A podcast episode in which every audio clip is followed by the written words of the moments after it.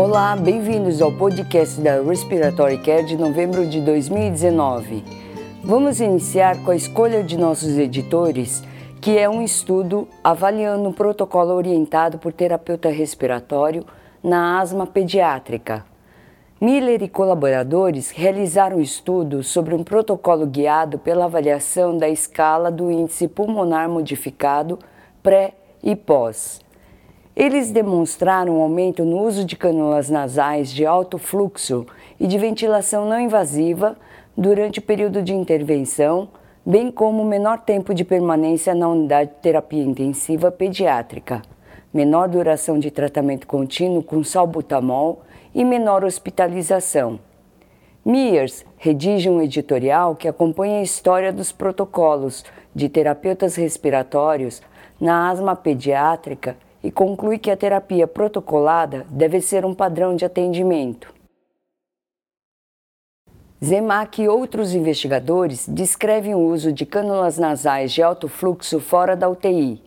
Até a presente data, o uso de cânulas nasais de alto fluxo normalmente é reservado para ambientes de tratamento intensivo. Esse estudo avaliou escalas de dispneia e alterações nas variáveis cardiorrespiratórias, bem como na admissão na UTI. Os indivíduos experimentaram uma diminuição nas escalas de dispneia, uma redução na frequência respiratória e uma melhor oxigenação periférica. Um terço dos indivíduos tinha ordens de não serem ressuscitados e uma resultante alta mortalidade hospitalar. O índice ROX, que é a saturação de oxigênio pela fração inspirada de oxigênio sobre a frequência respiratória, foi o único preditor independente de sucesso do uso de cânulas nasais de alto fluxo. Messica e Rickard contribuem com o editorial revisando as melhorias nos resultados associados ao uso de cânulas nasais de alto fluxo. Eles sugerem cautela no uso de cânulas nasais de alto fluxo fora de ambientes monitorados adequadamente para garantir a segurança do paciente.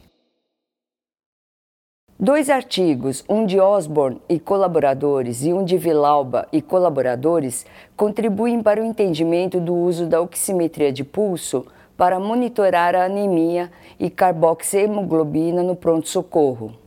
Osborne e colaboradores estudaram uma amostra de conveniência de 350 indivíduos e determinaram os limites de concordância para hemoglobina de menos 3,3 a 2,5 gramas por decilitro, em comparação com as mensurações laboratoriais padrão, usando sangue venoso.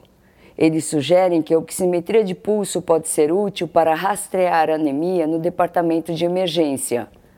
Vilauba e colaboradores usaram oximetria de pulso para rastrear a exposição ao monóxido de carbono. Usando dados de 126 pacientes no departamento de emergência, eles compararam oximetria de pulso à cooximetria padrão no sangue. Uma saturação de pulso de monóxido de carbono maior ou igual a 10% foi definido como positivo. 14 dos 23 pacientes apresentaram saturação de pulso de monóxido de carbono maior ou igual a 10% e foi então positivo. No entanto, os limites de concordância foram de menos 10,3 a mais 8,1, em comparação com as medidas de monóxido de carbono no sangue. Hogan e Macmullan argumentam convincentemente que a implementação de um programa de triagem deve oferecer uma intervenção significante na detecção de um resultado verdadeiro positivo, garantindo ao mesmo tempo uma grande proporção de pacientes afetados que não escape a essa detecção. Hogan e Macmullan sugerem que a triagem para anemia e exposição ao monóxido de carbono no departamento de emergência, usando a tecnologia de oximetria, ainda não atende a esse padrão. Maui e colegas relatam um protocolo baseado em terapeuta respiratório para oferta contínua de salbutamol na UTI pediátrica. Este estudo, em um único centro, usou uma equipe interdisciplinar para criar um protocolo para o tratamento contínuo de salbutamol com base na escala de gravidade de asma em pediatria. Usando a metodologia pré e pós, os autores demonstraram diferença na duração da administração contínua de salbutamol ou eventos adversos. Eles concluem que o protocolo controlado por terapeuta respiratório foi tão seguro quanto o tratamento solicitado pelo médico. Berlinski e Velasco avaliaram a administração de salbutamol em um modelo pediátrico de VNI usando um circuito único. Eles estudaram nebulizadores de malha vibratória e nebulizadores a jato em várias posições dentro do circuito único. A maior eficiência de oferta foi observada com o uso de nebulizadores de malha vibratória, colocados após a porta expiratória. Os nebulizadores de malha vibratória foram, portanto, superiores aos nebulizadores a jato, independentemente da posição no circuito único. A tosse prejudicada resulta em comprometimento respiratório e uma série de doenças pulmonares, e o monitoramento do pico de fluxo da tosse ajuda a identificar os pacientes em risco. Norisu e colaboradores avaliaram o pico de fluxo da tosse e a ultrassonografia de excursão diafragmática em um grupo de indivíduos saudáveis. Norisu e colaboradores avaliaram o pico de fluxo da tosse e a ultrassonografia da excursão diafragmática em um grupo de indivíduos saudáveis. Eles demonstraram que a excursão cefálica durante a tosse prevê o pico de fluxo da tosse. A utilidade da avaliação ultrassonográfica do diafragma precisa de validação nos pacientes. Tumenopoulos e colegas descrevem um estudo que avalia várias técnicas comuns e avançadas para determinar a necessidade de liberação das vias aéreas. Isso incluiu o monitoramento acústico, bem como sons respiratórios e a presença de um padrão de onda do fluxo expiratório na forma de dente de serra. O melhor modelo preditivo de volume de secreção de vias aéreas removido foi a presença da forma de onda em dente de serra e o frêmito do tubo do ventilador na expiração. Os autores concluíram que avaliações clínicas simples são superiores às tecnologias avançadas. A oxigenoterapia domiciliar melhora os resultados na DPOC e na hipoxemia em repouso. Stulce e colaboradores avaliaram o estresse oxidativo em indivíduos com DPOC em um grupo controle utilizando condensado do ar expirado. Os autores relataram que a exposição a concentrações inspiradas de oxigênio menor ou igual a 36% não pareceu induzir nenhum estresse oxidativo. Cane e colaboradores avaliaram o impacto da oxigenoterapia domiciliar nas atividades físicas da vida diária em indivíduos com DPOC. Os indivíduos com DPOC em uso doméstico de oxigênio foram comparados aos indivíduos com DPOC que não necessitam de oxigenoterapia. Os pacientes que necessitam de oxigênio em casa passam menos tempo em todos os aspectos da vida em atividade física. O tempo de oxigenoterapia em horas por dia foi o preditor mais forte de atividade física. Rantal e colaboradores relatam um estudo retrospectivo de indivíduos com DPOC que necessitam de oxigenoterapia domiciliar, avaliando preditores de sobrevida. O estudo avaliou 195 indivíduos durante um período de três anos.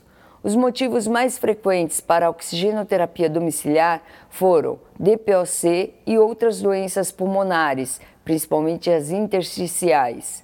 A maioria dos indivíduos, 69% deles, morreu durante o estudo e o tempo médio de sobrevida foi de 2,2 anos.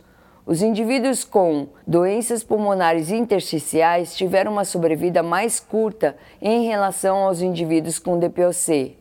A necessidade de assistência nas atividades da vida diária previu uma curta sobrevida. Dadles e outros avaliaram o uso de cânulas nasais de alto fluxo em crianças com bronquiolite fora da UTI. Esta foi uma revisão retrospectiva do uso de cânulas nasais de alto fluxo por mais de dois anos.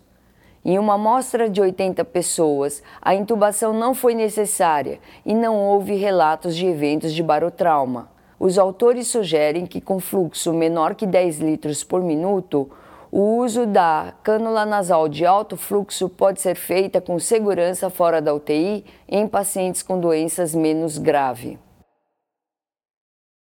Macedo e colaboradores avaliaram o desempenho das máscaras de ventilação não invasiva em um modelo pulmonar de DPOC. Eles mediram a concentração final de dióxido de carbono, vazamento da máscara, volume corrente, tempo de disparo, tempo para atingir 90% do alvo inspiratório durante a inspiração e excesso de tempo inspiratório.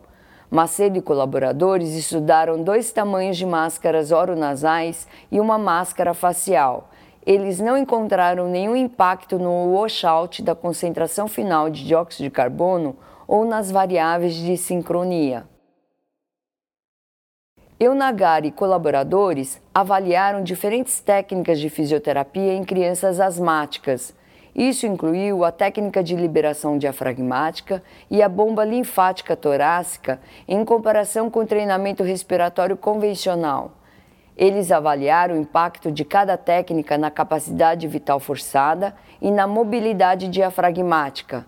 Todas as três intervenções resultaram em melhora da função pulmonar. Zayed e colaboradores contribuem com uma revisão sistemática de estratégias de oxigenação não invasiva em indivíduos com insuficiência respiratória hipoxêmica. Esta revisão avalia a concentração final de dióxido de carbono, ventilação não invasiva e oxigenoterapia convencional sobre os resultados, incluindo taxas de intubação e mortalidade. Para receber o conteúdo deste podcast e de podcasts anteriores da revista, por favor visite nosso website em www.rcjournal.com. Você também poderá se inscrever no nosso website para receber os podcasts de futuros volumes da Respiratory Care.